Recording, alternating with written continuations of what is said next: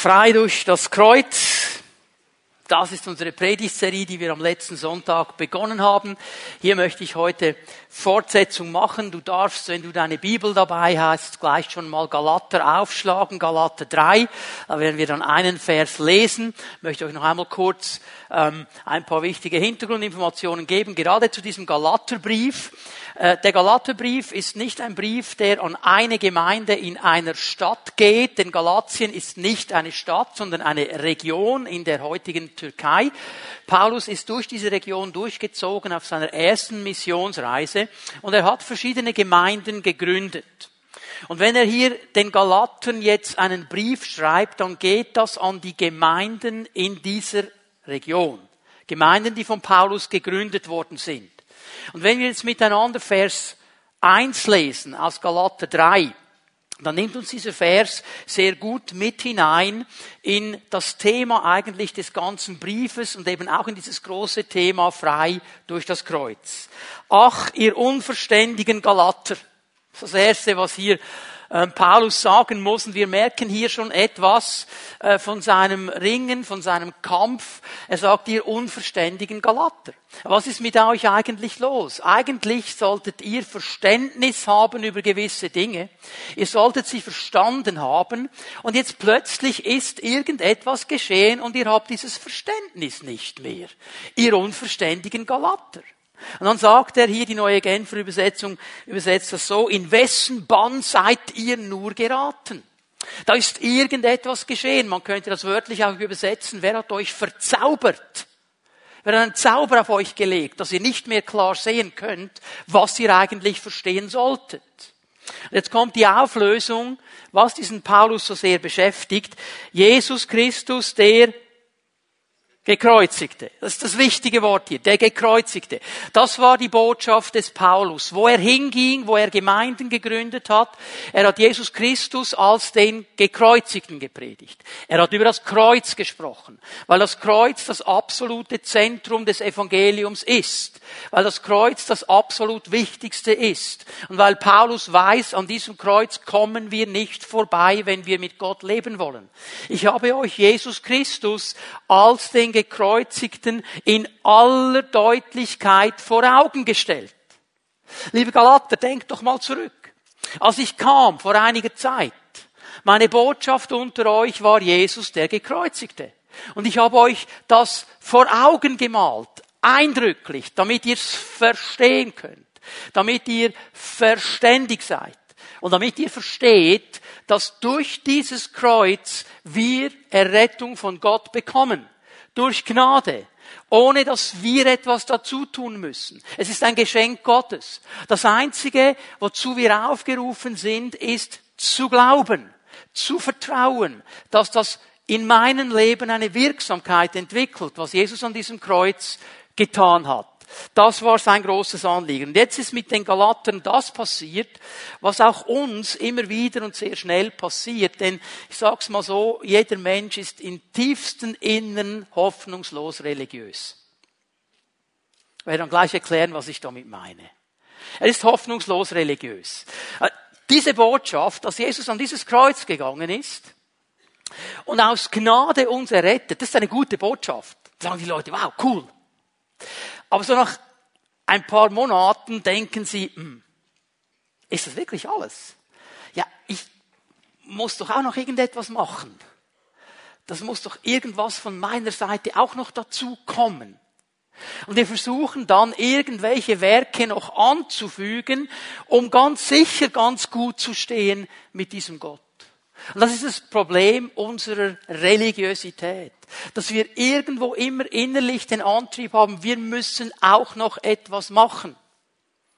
Und in dieser Gemeinde, hier in dieser Gemeinde in Galatien, da sind Leute gekommen, die haben gesagt, hey, das Kreuz, das ist eine gute Sache. Jesus ist cool.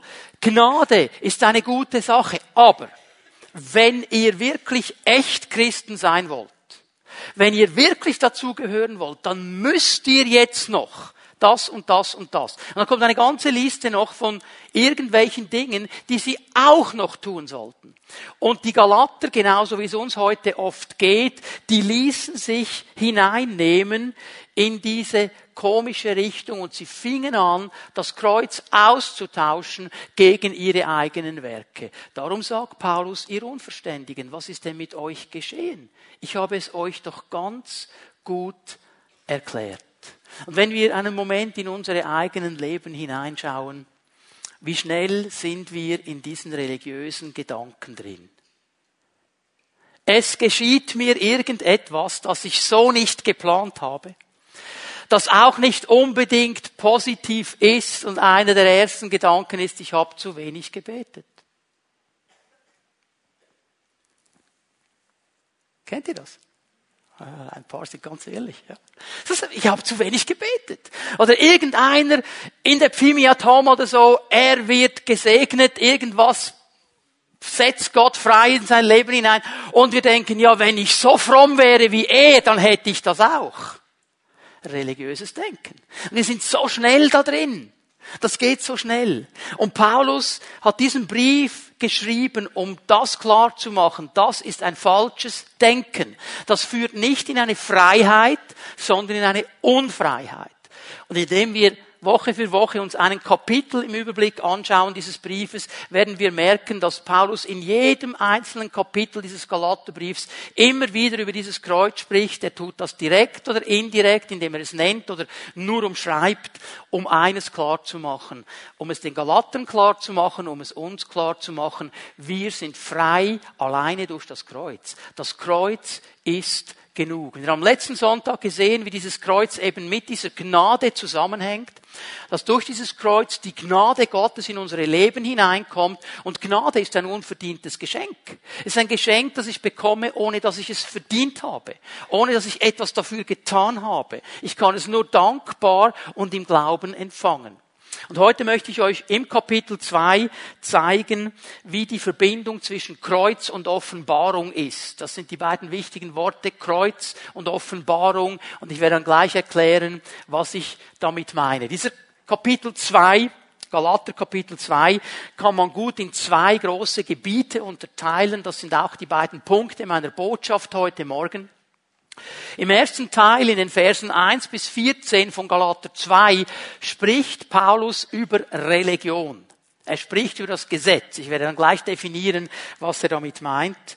Und im zweiten Teil des Kapitels, ab Vers 15 bis zu Vers 21, erklärt Paulus Offenbarung.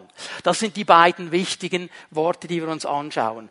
Und mein Anliegen, mein Gebet ist, dass wir aus diesem Gottesdienst gehen mit einem klaren Verständnis über diesen gewaltigen Unterschied zwischen Religion und Offenbarung. Das ist nicht dasselbe. Das sind zwei ganz verschiedene Paar Schuhe. Und wir müssen sie verstehen, damit wir hineinkommen in diese Freiheit, die Jesus uns geben möchte. Nun, Religion, lass mich das mal so definieren. Es ist der Weg, den ein Mensch geht, um Gott zu gefallen. Der Mensch sagt, okay, ich muss irgendetwas machen, um diesem Gott zu gefallen. Ich will in seine Gegenwart. Ich muss mich irgendwie anstrengen. Und da geht es in der Regel um Gesetze, um irgendwelche religiösen Werke. Es geht in der Regel um Äußerlichkeiten. Wie benehme ich mich? Komme ich daher? Was ist vor Gott angenehm? Was ist vor Gott nicht angenehm? Und die Gefahr all dieser Dinge ist, dass sie sich totlaufen. Was meine ich damit? Das Herz ist nicht drin. Oder du kommst in die Pfimi Bern, du gehst in, einen, äh, in eine Pfimi at Home und irgendwann wirst du mal hören, stille Zeit wäre eine gute Sache. Und es ist eine gute Sache. Aber stille Zeit kann totlangweilig werden. Dann nämlich, wenn du es einfach machst, weil du sagst, ich muss ja das fast machen, ich bin ja ein Pfimianer, ich bin ja ein Christ und die Pastoren sagen das die ganze Zeit und dann kannst du deine 10, 15 Verse lesen und während du sie liest, kannst du an deinen Tagesablauf denken, an das Mittagessen, das du kochen wirst, an die Party, die du am Abend besuchen wirst. Und genau das ist das, Gefahr, das Gefährliche an religiösen Werken. Sie laufen sich tot. Sie sind auch nicht sehr interessant. Man macht sie halt einfach aus einem Pflichtsgefühl heraus. Aber da ist nichts von Leben. Das ist etwas Statisches, etwas Trockenes und es ist belastend. Und im letzten bindet es mich. Weil dann, wenn nämlich etwas schief läuft, kommt sofort der Rückgedanke, hättest du nur mehr gelesen. Und hättest du nur mehr gebetet. Und wir sind drin in einer Gebundenheit in religiösen Werken, die nichts mehr zu tun haben mit dem Leben, zu dem Christus uns eigentlich befreit hat. Aber auf der anderen Seite ist diese Offenbarung, über die wir sprechen heute Morgen. Offenbarung, dieses Wort bezeichnet eigentlich einen Vorgang, einen Vorgang, wo etwas aufgedeckt wird, wo etwas klar gemacht wird. So, stell dir mal so vor, es ist wie wenn du etwas in das Scheinwerferlicht hineinnimmst, so dass du es von allen Seiten gut erkennen kannst, gut verstehen kannst. Es ist absolut im Zentrum und du bekommst ein klares Bild über diese Sache oder über diesen Sachverhalt. Jetzt lasst uns nochmal hinaufgehen zu Vers 1. Vers, den wir schon gelesen haben. Was hat Paulus in die Mitte genommen? Jesus Christus, der gekreuzigte. Ihn habe ich euch doch ganz eindrücklich vor Augen gemalt. Mit anderen Worten, er sagt, ich habe euch diese Offenbarung gegeben. Ich habe Jesus Christus in die Mitte genommen und ich habe euch gezeigt, um was es geht. Und hier in dieser Offenbarung, da geht es nicht um irgendwelche toten Werke, da geht es zuerst einmal um eine Beziehung. Denn das ist das ganz Wichtige an diesem Kreuz. Das Kreuz will verbinden. Es will uns wieder mit Gott verbinden. Es will uns wieder in diese Beziehung mit ihm hineinnehmen. Jesus hat durch dieses Kreuz den Weg geöffnet zum Vater. Und viele Bibelkenner unter uns, die wissen, was geschehen ist in diesem Moment, als er gerufen hat, es ist vollbracht. Im Tempel nämlich ist dieser große, dicke Vorhang zerrissen. Und zwar nicht von unten nach oben, sondern von oben nach unten. Und dieser Vorhang ist sehr dick, den kannst du nicht einfach zerreißen. Und dieser Vorhang hat eine wichtige Aufgabe.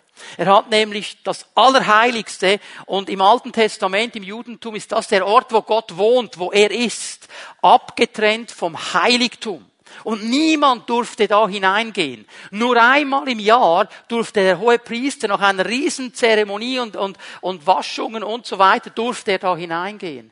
Und in dem Moment, wo Jesus ausruft, es ist vollbracht, zerreißt dieser Vorhang und zeigt symbolisch, das Kreuz hat den Weg geöffnet, wieder in eine Beziehung hinein. Und hier geht es nicht um tote Werke. Hier geht es um eine lebendige Beziehung. Darum sagt der Hebräerbrief, Jesus hat uns einen neuen, einen lebendigen Weg aufgezeigt. Und das steht hier gegeneinander. Und wir dürfen lernen, in dieser Spannung drin zwischen Religion und Offenbarung den richtigen Weg zu gehen. In dieser Spannung zwischen Kreuz und Werke tun, den richtigen Weg zu gehen. Den Weg nämlich in die Freiheit, zu der Christus uns berufen hat. Ich möchte euch hier ein Wort lesen aus Galater 2, das es zusammenfasst. Galater 2, Vers 20 und 21. Nicht mehr ich bin es, der lebt. Nein, Christus lebt in mir. Und solange ich noch dieses irdische Leben habe, lebe ich im Glauben an den Sohn Gottes, der mir seine Liebe erwiesen und sich selbst für mich hingegeben hat. Wo hat er sich hingegeben? Am Kreuz am Kreuz. Da hat er sein Leben hingegeben. Ich weiß Gottes Gnade, ich weise Gottes Gnade also nicht zurück, denn das Gesetz kann uns nicht dazu verhelfen, vor Gott gerecht dazustehen. Es kann uns nicht helfen. Das kann nur die Gnade. Wäre es anders, dann hätte Christus nicht sterben müssen. Wo ist er gestorben? okay, ich möchte einfach, dass wir das verstehen. Er spricht immer vom Kreuz, direkt und indirekt. Und er sagt, das hätte er nicht tun müssen. Aber die Gefahr und die Spannung ist jetzt folgende. Auch Menschen, die Jesus nachfolgen, die irgendwo mal diese Offenbarung verstanden haben, stehen heute noch in der Gefahr, wie damals die Galater, wieder einen Weg der Religion zu gehen. Wieder das Gefühl zu haben, ich muss noch und ich sollte noch und dieses Gesetz und dieses Gesetz und dieses Gesetz. Irgendjemand kommt, der sagt, mach noch das und dann kommt die Salbung. Mach noch das und dann der Durchbruch. Mach noch das und deine Familie wird sich wieder finden. Religiöse Werke. Das Kreuz ist genug. Und das möchte ich euch zeigen heute Morgen. In einem ersten Teil werden wir über Religion sprechen, über das Gesetz. Das erste Teil des Kapitels 2, die Verse 1 bis 14. Und hier spricht Paulus über etwas ganz, ganz Wichtiges, das geschehen ist in der Geschichte der jungen Gemeinde. Man nennt das in der Theologie das sogenannte Apostelkonzil. Dieses Apostelkonzil in Jerusalem, da kamen all diese Leiter der Gemeinde, der jungen Gemeinde zusammen und sie mussten eine ganz, ganz wichtige Frage lösen. Apostelgeschichte 15, lass uns das mal aufschlagen miteinander. Apostelgeschichte 15, Vers 5. Hier wird angezeigt, um was es bei diesem Apostelkonzil ging. Doch einige, die zur Partei der Pharisäer gehörten und zum Glauben an Jesus gekommen waren, ich möchte das ganz schnell erklären. Die Pharisäer, das waren so die größten Gesetzesvertreter. Die waren volle Kanne drin in diesen Gesetzen. Und die hatten noch zu den Gesetzen Gottes einige andere, sehr viele andere dazugenommen, weil sie unbedingt vor Gott gut dastehen wollten. Das war ihr Ziel. Ist eigentlich, sag's mal, eine hehre Motivation, vor Gott gut dazustehen. Die Motivation ist noch nicht falsch. Aber sie haben all diese Gesetze dann aufgebaut. Und jetzt sagt uns die Bibel hier, dass diese Pharisäer zu Jesus gekommen sind. Das heißt, es gab einen Moment in ihrem Leben, da haben sie diese Offenbarung des Kreuzes gehört. Und sie haben gesagt, wow, das Kreuz, der Messias ist gekommen. Er ist an diesem Kreuz gestorben. Wir können errettet werden. Wir können erlöst werden. Wir können hineinkommen in dieses Reich Gottes. Und sie geben ihr Leben Jesus hin. Sie fangen an, mit ihm zu leben. Aber irgendwann holt sie die Vergangenheit ein. Und jetzt kommt Folgendes. Sie standen auf und erklärten, man muss die Nichtjuden beschneiden und dazu auffordern, das Gesetz des Mose zu befolgen. Und die Spannung war jetzt folgende, dass diese Offenbarung des Kreuzes nicht nur für die Juden war, sondern für alle Menschen. Auch für die Heiden. Auch für die Nationen, die nicht Juden waren. Das heißt, wir Berner, Schweizer, was wir immer sind, wir kommen in diese Kategorie. Wir wären Heiden. Wir wären Nationen. Und jetzt stehen diese Leute auf und sagen, okay, das Kreuz ist gut, Gnade ist gut, Messias ist gut, ist alles eine gute Sache, aber wenn das jetzt wirklich funktionieren soll, dann müssen all diese Heiden jetzt Juden werden. Sie müssen sich beschneiden und dann müssen sie alle Gesetze halten. Und jetzt steht Paulus auf weil das geht ihm jetzt absolut gegen alles, was er von Gott empfangen hat. Weil er hier schon sieht, genau das ist die Spannung, das geht gegen die Offenbarung des Kreuzes. Sie wollen eigentlich wieder diese Religion aufbauen. Und dann kommt es zu dieser ganz großen Diskussion in Jerusalem, wo dann darüber diskutiert wird, was machen wir jetzt mit diesen Nationen? Ja, müssen die jetzt Juden werden? Müssen die jetzt alle diese Gesetze halten? Weil Paulus predigt ein anderes Evangelium das Evangelium, das er gepredigt hat, die Offenbarung, die er predigt, ist nämlich durch Kreuz, gibt es Vergebung und Gnade in unsere Leben und wir sind vor Gott angenehm. Wir dürfen diesem Kreuz vertrauen, dem, was Jesus an diesem Kreuz getan hat. Es braucht nicht noch diese Gesetze dazu. Das Gesetz mit seinen Vorschriften und Ansprüchen wurde von Jesus am Kreuz erfüllt. Nämlich in dem Moment, wo er gesagt hat, es ist vollbracht, ist nicht nur dieser Vorhang zerrissen, er hat in diesem Moment auch das Gesetz bis ins letzte Jota, bis ins letzte Detail erfüllt. Er hat es gehalten.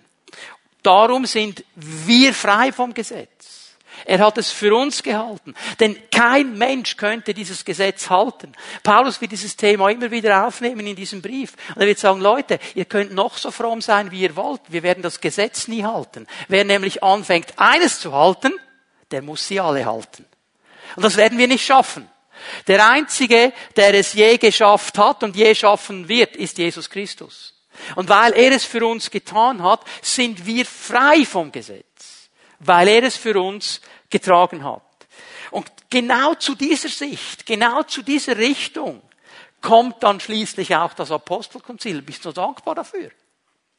Weil ich wäre einer von denen, der sich hätte beschneiden lassen müssen und jetzt all die Gesetze halten müsste. Weil ich bin einer aus den Nationen.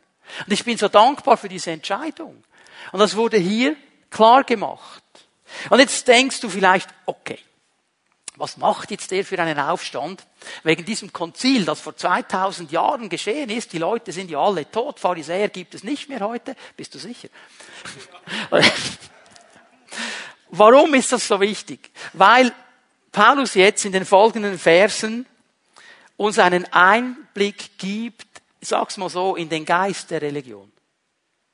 Weil hinter dem Ganzen steht ein Geist. Hinter dem Ganzen stehen Haltungen. Und diese Haltungen, die sind heute noch da. Und die zeigen sich heute noch. Und ich bin dankbar dafür, dass er uns das aufzeigt, weil dann können wir schauen, okay, wie sieht es denn genau aus in unserem Leben? Wenn wir das mal anlesen, Galater 2, Vers 4 und Vers 5, die werden wir lesen miteinander. Und achtet mal auf die Sprache, die Paulus hier braucht, während ich das lese. Allerdings mussten wir uns mit einigen falschen Brüdern auseinandersetzen, mit Eindringlingen, die sich bei uns eingeschlichen hatten und ausspionieren wollten, wie wir mit der Freiheit umgehen, die Jesus Christus uns gebracht hat. Ihr Ziel war es, uns wieder zu Sklaven des Gesetzes zu machen. Aber wir haben ihnen nicht einen Augenblick nachgegeben und haben uns ihren Forderungen nicht gebeugt. Denn die Wahrheit, die uns mit dem Evangelium gegeben ist, sollte euch unter allen Umständen erhalten bleiben. So, jetzt merken wir, wie Paulus hier ziemlich kämpferisch kommt. Er spricht von Eindringlingen, er spricht von falschen Brüdern, er sagt, ich habe keinen Augenblick gewartet, ich bin sofort losgegangen, weil er hier sieht, wie wichtig diese ganze Sache ist. Und am Ende von Vers 4 zeigt er uns ein Ziel dieses Geistes der Religion. Ihr Ziel war es, uns wieder zu Sklaven des Gesetzes zu machen. Ein Sklave ist nicht frei. Religion wird uns immer in eine Unfreiheit hineinführen. Sie wird uns immer binden. Das war damals so, das ist heute noch so. Religion bewirkt Unfreiheit. Sie belastet uns und sie bindet uns. Ich möchte es mal so sagen, Religion ist eigentlich, oder Unfreiheit ist richtiges Verhalten, falsches Motiv. Hör mir bitte gut zu. Die Dinge, um die es hier geht, die sind nicht per se falsch. Die sind sogar sehr fromm.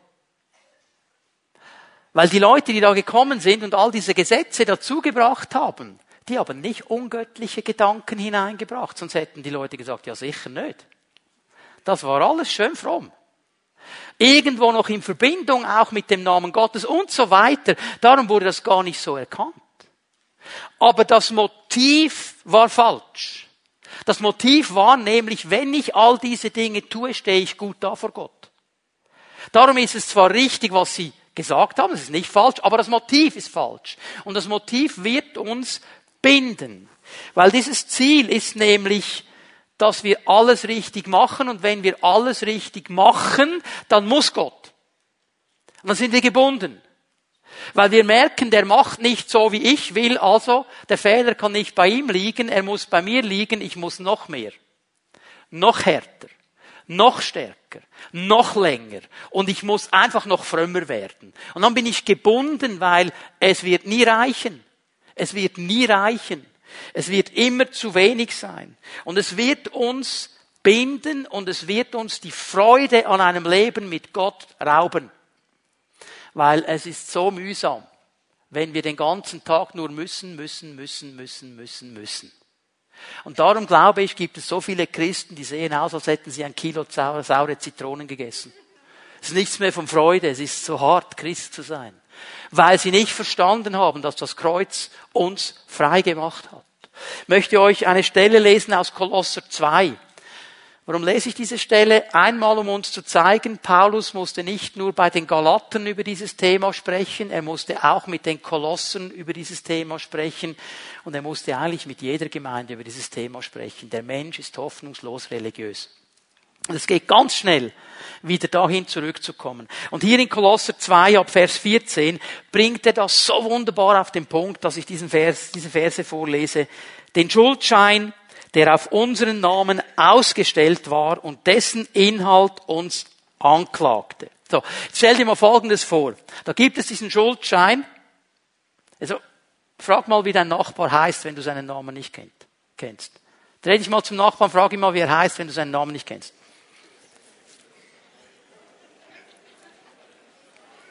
Okay. Und wenn ihr die Namen habt, wenn ihr die Namen habt, dann könnt ihr jetzt noch einmal euch zu ihm drehen oder zu ihr und sagen, Fritzli, Greti, Hanni, wie ihr alle heißt. Es gibt einen Schuldschein, da steht ganz dick und fett dein Name drauf und der klagt dich an. Sag ihm das mal.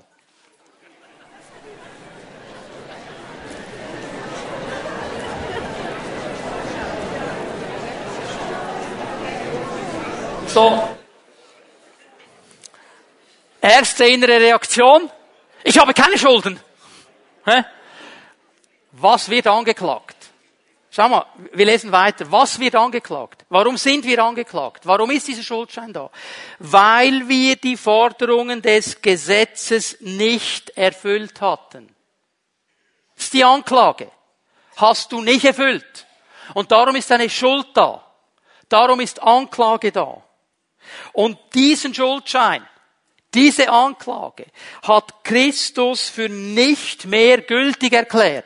Wie? Er hat ihn ans Kreuz genagelt und damit für immer beseitigt. Für immer. Nicht für drei Monate. Nicht für drei Jahre. Nicht für 30 Jahre. Für immer. Von dem Moment an, wo er gesagt hat, es ist vollbracht, ist dieser Schuldschein ungültig. Er ist ans Kreuz genagelt. Er hat das Gesetz erfüllt für uns, wenn wir zu Vers 15 gehen.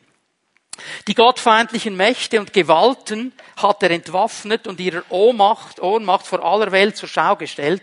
Durch Christus hat er einen triumphalen Sieg über sie errungen. Er hat nicht nur den Schuldschein für nichtig erklärt, er hat auch die ganze feindliche geistliche Macht, die uns im letzten dann hineintreiben will, in dieses religiöse Wirken, besiegt. Jede Macht des Feindes, jede Waffe des Feindes, alles, was der Feind hineinlegen möchte in unsere Leben, um uns wegzunehmen von dieser Freiheit in Christus, ist auch besiegt. Das ist ein totaler Sieg. Und jetzt kommt die logische Schlussfolgerung für einen Paulus. Niemand soll euch also Vorhaltungen machen wegen dem, was ihr esst oder trinkt oder was ihr an den Festen, an Neumondstagen oder an Sabbaten tut.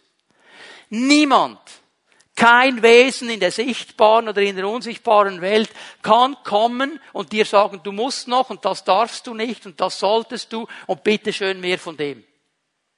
Niemand. Glasklar. Das Kreuz ist genug. Vers 17.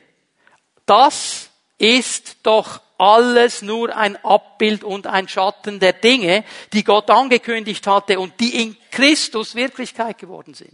Mit anderen Worten, all diese Dinge, diese Vorhaltung, was essen, was trinken, wann feiern, wann nicht feiern, ist nur eine Vorschattung auf Christus und in ihm sind sie erfüllt und wirklich geworden. Darum müssen wir sie nicht mehr halten. Darum können wir frei sein. Religion wird uns immer in eine Unfreiheit hineinführen. Das Kreuz aber macht uns frei, weil an diesem Kreuz alles schon geschehen ist. Jetzt zeige ich euch eine zweite Auswirkung. Da, wo Religion ist, da ist immer auch Heuchelei. Die beiden, Religion und Heuchelei, die gehen Hand in Hand. Die gehen Hand in Hand. Ich möchte euch den Zusammenhang zeigen.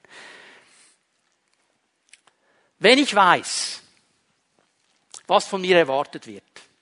In einem Gottesdienst, in einer Pfimi at Home. Ich weiß, okay, das wäre die Erwartung. So sollte ich mich benehmen, so sollte ich etwa aussehen, so sollte ich mich anziehen, so sollte ich im Lobpreis dastehen. Das wäre absolut das Richtige, so sollte sich ein Christ verhalten. Und jetzt weiß ich aber innerlich, dass mein Herz in vielen dieser Dinge ganz weit an einem anderen Ort steht. Und ich weiß aber auch, wenn ich jetzt einfach das outen würde, im Gottesdienst, in der Pfimi at Home, dann würde ich eine Nummer auf meinen Rücken bekommen und es wäre nicht die Nummer eins. Okay? Ich würde verlieren. Also was würden denn die anderen sagen, wenn die wüssten? Was wäre denn los, wenn die wüssten? Und ich fange an, das zu tun, was am einfachsten ist. Ich weiß ja, wie ich mich zu benehmen habe. Und diese anderthalb, zwei Stunden, die schaffe ich. ein guter Christ zu sein, Halleluja zu rufen, die Hände nach oben, beten und so weiter. Und für zwei Stunden spiele ich das einfach vor. Es ist alles in Ordnung in meinem Leben. Habt ihr gesehen, ich sollte eine dicke, fette Eins auf meinem Rücken haben. Ich bin der absolute, powermäßige Charismatiker. Habt ihr gesehen, wie fromm ich bin? Die Bibel nennt es Heuchelei, wenn es nicht so ist weil ich etwas vorspiele. Und das ist das Tragische ist hier in Galater 2, dass Petrus, einer der Hochkaräter, einer der Säulen, einer, von dem wir es nie erwarten würden, aber volle Kanne hier ins Fettnäpfchen tritt. Weil hier wird eine Situation beschrieben, wie er in Antiochia war, in einer Gemeinde der Heiden. Und er hat sich gefreut an der Gemeinschaft, da gab es gutes Essen, es gab mal etwas anderes als nur in Israel, gab ein bisschen internationale Kost und er war ja kein Kostverächter, hat das genossen, ein bisschen Wein getrunken und plötzlich, plötzlich merkt er, jetzt kommt so eine Delegation der ganz Frommen, der Religiösen, die all diese Gesetze halten. Und der Petrus, du, der steht auf wie von der Tarantel gestochen, rennt weg von den Heiden und setzt sich zu diesen hin. Und dann sagt Paulus, und es war so schlimm, die Heuchelei, dass sogar der Barnabas, der Seelsorger, auch noch mitgerissen worden ist von dieser ganzen Geschichte. Und jetzt kommt Paulus. Und er steht auf. Und er ist fadengerade. Und er konfrontiert ihn. Hast du mal gelesen, was da steht in Galater 2? Er ist ihm ins Angesicht widerstanden vor allen. Stellt euch mal die Szene vor, du. Paulus geht auf Petrus los vor versammelter Gemeinde und er sagt ihm, du bist ein Heuchler. Bevor die Frommen kamen, bist du bei den Heiden gesessen und jetzt bei den Frommen, du bist ein Heuchler. Das ist nicht echt. Warum hat er das gemacht? Er hat das aus einem einfachen Grund gemacht. Weil er weiß, ich muss der Offenbarung des Kreuzes treu bleiben. Nur das Kreuz macht frei. Und nur wenn ich ehrlich bin und die Sache anspreche, kann ich Petrus helfen, wieder zurückzukommen in die Freiheit. Aber warum, und das ist ja die interessante Frage, hat denn Petrus so reagiert? Warum hat er so reagiert? Wisst ihr warum? Er wollte vor den anderen gut dastehen. Er wollte vor den anderen gut dastehen. Er wollte nicht, dass die Frommen sagen, der Petrus ist nicht so ein Frommer und darum heuchelt er. Eigentlich hat er äh, äh Angst vor der Reaktion der anderen. Er hat gefürchtet, was sie sagen über ihn. Und wenn wir in dieses Fahrwasser hineinkommen, Leute, sind wir immer gebunden. Sprüche 29, Vers 25. Menschenfurcht ist ein Fallstrick. Wer aber auf den Herrn vertraut, hat nichts zu fürchten. Menschenfurcht ist ein Fallstrick. Wenn ich mich als Christ anfange so zu benehmen, dass die anderen alle sagen, ja toll gemacht, guter Typ, wunderbar, wie fromm bist du, ist das eine gute Sache, dann bin ich gebunden. Weil keiner von uns kann es bei mir anfangen und ganz nach hinten zählen. Keiner von uns ist perfekt. Jeder ist in seiner Heiligung, in seinem Leben mit dem Herrn nicht da, wo er eigentlich sein könnte. Also jeder von uns könnte ein Theater spielen. Jeder könnte ein Heuchler sein. Aber weißt du was? Wenn wir lernen, nicht auf das zu bauen, was andere über uns sagen, sondern dem Herrn vertrauen, dann haben wir nichts zu fürchten. Dann können wir nämlich ganz ehrlich sein. Und wenn wir ehrlich sind, sind wir auch frei. Ein Freund von mir hat es mal so gesagt, ist der Ruf erst ruiniert, lebt es sich ganz ungeniert. Und das hat auch etwas bei den Christen. Okay? Wir müssen niemandem etwas vorspielen. Also ich bin froh, dass wir einen zweiten Teil uns noch anschauen dürfen, denn Paulus spricht ja jetzt vom Kreuz. Er spricht nicht nur von der Religion, er spricht nicht nur vom Gesetz, sondern er spricht jetzt eben über diese Offenbarung, die er gepredigt hat. Er spricht über das Kreuz. Und diese Offenbarung des Kreuzes ist Herzstück des Evangeliums. Darum geht es im Neuen Testament. Denn durch dieses Kreuz können wir aus Gnade in dieser Freiheit leben, die Christus für uns gewonnen hat. Ich möchte mit euch Vers 16 lesen hier, Galater 2, Vers 16. Wir wissen jetzt, dass der Mensch nicht durch das Befolgen von Gesetzesvorschriften für gerecht erklärt wird, sondern nur durch den Glauben an Jesus Christus. Nicht durch das Befolgen von Gesetzesvorschriften. Und das ist eine Riesensache in der ganzen Geschichte des Menschen mit Gott. Dass der Mensch immer und immer wieder versucht hat, irgendein System zu finden, um die richtigen Gesetze zu halten, um gerecht dazustehen vor Gott. Das war der Grund, warum die ganze Reformation überhaupt losgegangen ist. Dass der gute Martin Luther diesen Weg gesucht hat. Wie kann ich gerecht sein vor Gott? Und er hat alles versucht und er hat es mit einer absoluten Bravour gemeistert.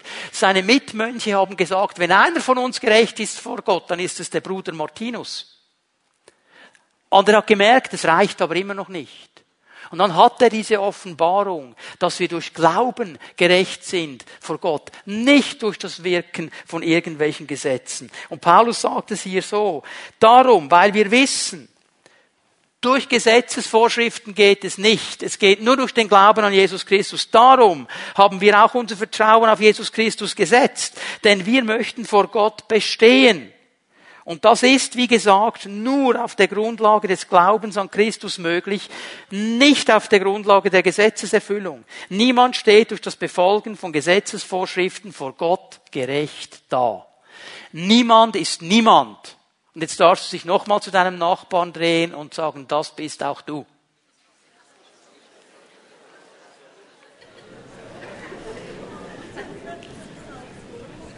Ja, vielleicht denkt ja jemand, der hier sitzt, nicht, ich bin die Ausnahme, die die Regel bestätigt. Nein. Gibt es nicht. Gibt es nicht. Okay? Also es gibt keinen Weg außer dieses Kreuz, um gerecht zu sein vor Gott. Ich gebe euch zwei Bibelstellen. 2. Korinther 5, Vers 21. Das ist eine Stelle, die sollte man auswendig können. Es gibt so ein paar, etwa 50, die sollte man auswendig können. Aber die helfen uns im geistlichen Kampf. Er, der Vater im Himmel, hat den, der von keiner Sünde wusste, für uns zur Sünde gemacht, damit wir in ihm die Gerechtigkeit Gottes werden. Er, der Vater im Himmel, hat den, Jesus Christus, der von keiner Sünde wusste, zur Sünde gemacht. Das heißt, er hat die Sünde der ganzen Welt jede Verfehlung, jeder Gesetzesbruch, jede Lüge, jeder Betrug, alles auf diesen Jesus Christus gelegt. Er hat von keiner Sünde gewusst, aber er hat diese Sünde getragen für dich und für mich. Und im Gegenzug hat er uns die Gerechtigkeit geschenkt, die vor Gott gilt. Das ist die Gerechtigkeit Gottes. Gerechtigkeit, wenn die Bibel davon spricht hier, die Gerechtigkeit Gottes, ist nicht ein Zustand, sondern eine Stellung. Das ist ein wichtiger Unterschied. Weil den Zustand der Gerechtigkeit, dass wir immer nur gerecht sind und gerecht handeln, schaffen wir nie. Aber die Stellung der Gerechtigkeit, weil wir vor Gott in Jesus Christus hingestellt sind, die schaffen wir und da haben wir Zugang zu Gott. Römer 4, Vers 25. Gott hat Jesus wegen unserer Verfehlungen in den Tod gegeben. Darum musste Jesus sterben, weil die Bibel ist auch hier glasklar. Der Zahltag, der Lohn der Sünde ist der Tod. Darum musste Jesus sterben. Aber er hat ja von keiner Sünde gewusst. Also war es meine Sünde, deine Sünde, die ihn eigentlich das Leben gekostet haben. Und das hat er gemacht. Er hat diese Dinge getragen. Er wurde wegen unserer Verfehlungen in den Tod gegeben, aber Gott hat ihn nicht im Tod gelassen und er hat ihn auferweckt, damit wir vor Gott als gerecht gelten können. Aufgrund der Auferstehung können wir Gerechtigkeit Gottes sein. Und es gibt keinen anderen Weg, als darauf zu vertrauen, das zu glauben, dass Jesus das für dich gemacht hat, dass er es für dich getragen hat, dass er für dich in den Tod gegangen ist, für dich auferstanden ist, sodass du jetzt Vergebung und Gnade und Gerechtigkeit vor Gott bekommen kannst. Das ist das Kreuz, das ist die Offenbarung des Kreuzes. Und ich kann nur eines tun. Ich kann nur sagen, Jesus, ich vertraue dir. Und ich bin dankbar dafür. Etwas anderes kann ich nicht tun. Paulus geht weiter. Er sagt noch etwas. Nämlich, dass durch Glauben unsere alte, sündige Natur gekreuzigt ist. Galater 2, Vers 20. Ich lese nur mal den ersten Teil. Nicht mehr ich bin es, der lebt. Nein, Christus lebt in mir. Nicht mehr ich bin es, der lebt Wenn Jesus meine Sünden getragen hat und sich mit meiner Sünde identifiziert hat, dann soll ich mich auch mit seinem Tod identifizieren. Das heißt, mein altes Leben ist gekreuzigt mit Christus. Und ich lebe nicht mehr in meinem alten Leben. Ich lebe in einem neuen Leben. Christus lebt in mir. Um was geht es hier? Wer das Kreuz wirklich versteht, und jetzt wird es interessant, wer das Kreuz wirklich versteht, der hat verstanden, dass unser altes Ego nicht mehr das Zentrum unseres Lebens sein kann. Dass es nicht mehr ich, mir, mein, meins ist, sondern dass es um etwas ganz anderes geht. Was ich jetzt nämlich lebe, lebe ich im Glauben an den auferstandenen Herrn.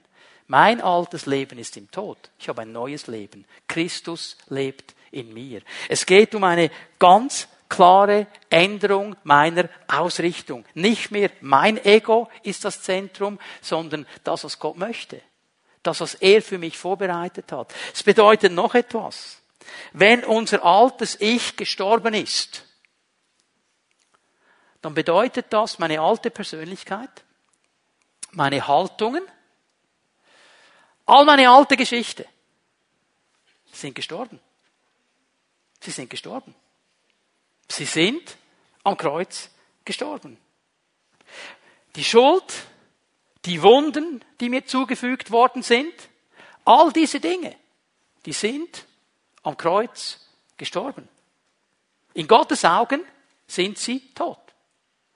Wenn ich vor meiner Offenbarung über das Kreuz ein starkköpfiger Typ war, der gesagt hat, hey, mit dem Kopf durch die Wand, es muss immer so sein, wie ich es will, wenn dieser alte Typ gestorben ist und ich jetzt in Christus lebe, dann ist diese Starkköpfigkeit nicht mehr da. Wenn ich so ein richtiger Rebell war, wisst ihr, Re Re Rebellare, zurückkämpfen, heißt es irgendwas geschehen in meinem Leben, dass ich konstant kämpfen muss. Irgendwas ist mir zugestoßen, dass ich konstant gegen irgendetwas zurückkämpfen muss. Ich weiß vielleicht selber nicht. Jemand sagt etwas und ich bin einfach aus Prinzip schon mal dagegen. Ja, da ist irgendwas geschehen in mir. Ist gestorben. Ich lebe ein neues Leben. Die Bitterkeit, wenn ich zurückschaue und denke, hier wurden alle anderen bevorzugt, ich bin zu kurz gekommen, in meinem Leben ist nie etwas Schönes gewesen, alle anderen haben, ich nicht, ist gestorben. Ich habe ein neues Leben. Das Jammern, das kennen wir Schweizer ja nicht. Aber auf einem hohen Niveau, oder? Das Jammern über all die Dinge, die noch nicht perfekt sind, ist eigentlich gestorben. Flüche.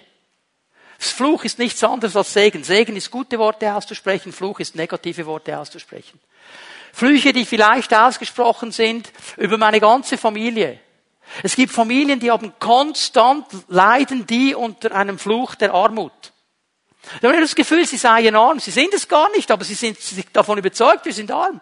Unsere Familie wird nie auf einen grünen Punkt kommen. In unserer Familie hat noch nie jemand studiert. In unserer Familie ist noch nie jemand in eine gute Position im Job hingekommen. In unserer Familie sind alles nur Versager. Das sind Flüche die ausgesprochen worden sind, vielleicht sogar in einer Dorfgemeinschaft. Ja, Meyers oder Müllers oder wie ihr alle heißt. Das sind Flüche und die haben Kraft.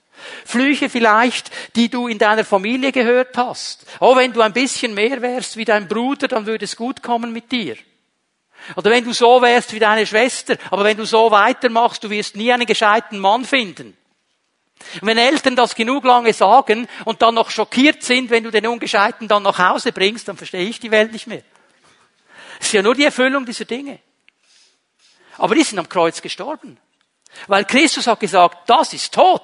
Es gibt etwas Neues jetzt. Es gibt Segen von Gott. Und Schuld, was auch immer da noch kommt. Bindungen, Verletzungen. Oder vielleicht gemobbt worden bist in der Schule. Ausgelacht worden bist, weil du nicht in ein Bild hineingepasst hast. Dieses Vergleichsdenken, wo du dann der warst, ich kenne das sehr gut, der in der Schule beim Fußball immer als letzter gewählt worden ist. Das macht etwas hier drin. Aber weißt du, was Jesus sagt? Es ist gestorben. Es ist gestorben. Nicht mehr ich lebe, sondern ich lebe in Christus. Menschen, die hier sind, es gibt einige hier drin, ich möchte das bewusst ansprechen, emotionaler Missbrauch, den du erlebt hast. Weil ein Vater plötzlich abgehauen ist die Familie alleine gelassen hat.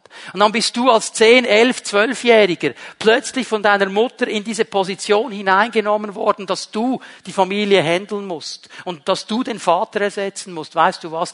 Das überfordert jeden 10 bis 12-Jährigen, jeden.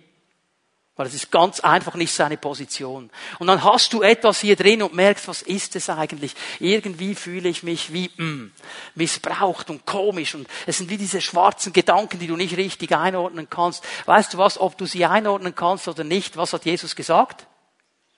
Sie sind tot. Sie sind tot. Und du musst nicht mal wissen, was es ist. Es ist tot. Es ist ein altes Leben. Weil jetzt können wir im Glauben leben mit Jesus Christus. Der zweite Teil des Verses, was ich jetzt in diesem Leben lebe, lebe ich im Glauben an den Sohn Gottes, der mir seine Liebe erwiesen und sich selbst für mich hingegeben hat. Oder wenn wir das wirklich verstehen, dann kommen wir in eine Freiheit hinein. Dann kommen wir in eine Freiheit hinein. Weil dieses Leben im Glauben ist absolut kraftlos. Kraft, kraftvoll, Entschuldigung. Das wird uns helfen, im Sieg Christi zu stehen. Das wird uns helfen, die richtigen Entscheidungen zu treffen, wenn wir das wirklich verstehen. Und ich spreche hier nicht von Gefühlen. Ich spreche von Glauben. Wir sind alle hochintelligente Menschen. Wir haben etwas, was genial ist. Wir können uns zurückerinnern. Wir können uns zurückerinnern an diese Situationen des Mobbings. Wir können uns zurückerinnern an diese Situation, wo wir verletzt worden sind, wo wir ungerecht behandelt worden sind. Und irgendwann kommen diese Gedanken wieder hoch. Und jetzt ist das Entscheidende, wie reagiere ich? Wie reagiere ich? Lasse ich mich darauf ein? Oder fange ich an, im Glauben zu leben? Sagen, nein, nein, nein, nein, Moment. Zwar kommen die Gefühle hoch, zwar kommen die Gedanken hoch, aber das ist eigentlich tot. Jesus hat gesagt, es ist tot. Was ich jetzt lebe, lebe ich im Glauben an die Kraft des Kreuzes. Bitte, Jesus, komm und hilf mir. Wenn wir das anfangen zu lernen, kommen wir immer mehr hinein in die Freiheit. Das heißt nicht, dass wir nie mehr stolpern. Das heißt nicht, dass wir nie mehr auf die Schnauze fallen. Aber wir stehen wieder auf und sagen, es ist tot und ich gebe mich dem nicht mehr hin. Leute, verstehen wir, dass wir nicht gesündigt werden. Was meine ich damit? dass Sünde kein Automatismus ist. Wenn du mal zurückgehst ins erste Buch Mose, ins dritte Kapitel, wenn du die Ursituation liest, diese gute Dame, die da in diesem Garten drin war und diese Frucht gesehen hat. Was sagt die Bibel?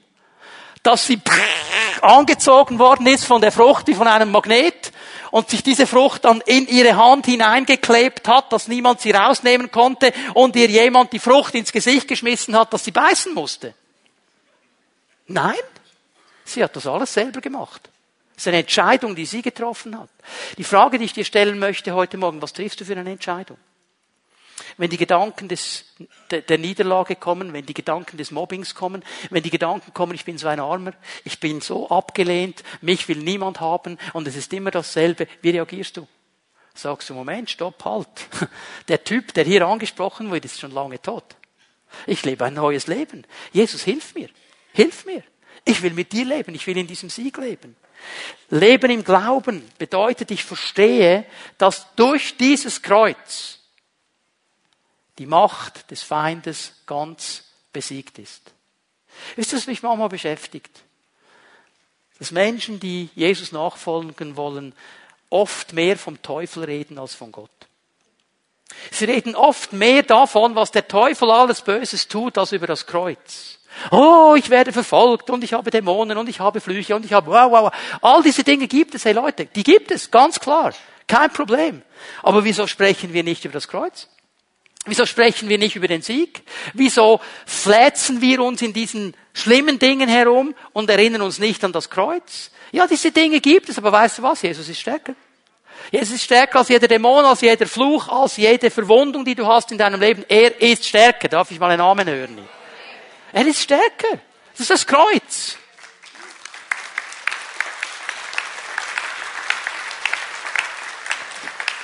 dieses Leben im Glauben, in diesem Kreuz bedeutet, dass wir durch Jesus Christus erlöst sind. Und wir müssen uns von nichts und niemandem fürchten. Das ist diese Gnade des Kreuzes.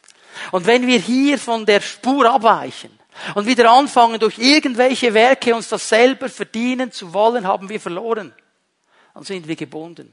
Aber wenn wir im Vertrauen auf den Herrn aufstehen und sagen, Herr, das ergreife ich für mein Leben, dann kommen wir mehr und mehr in diese Freiheit hinein.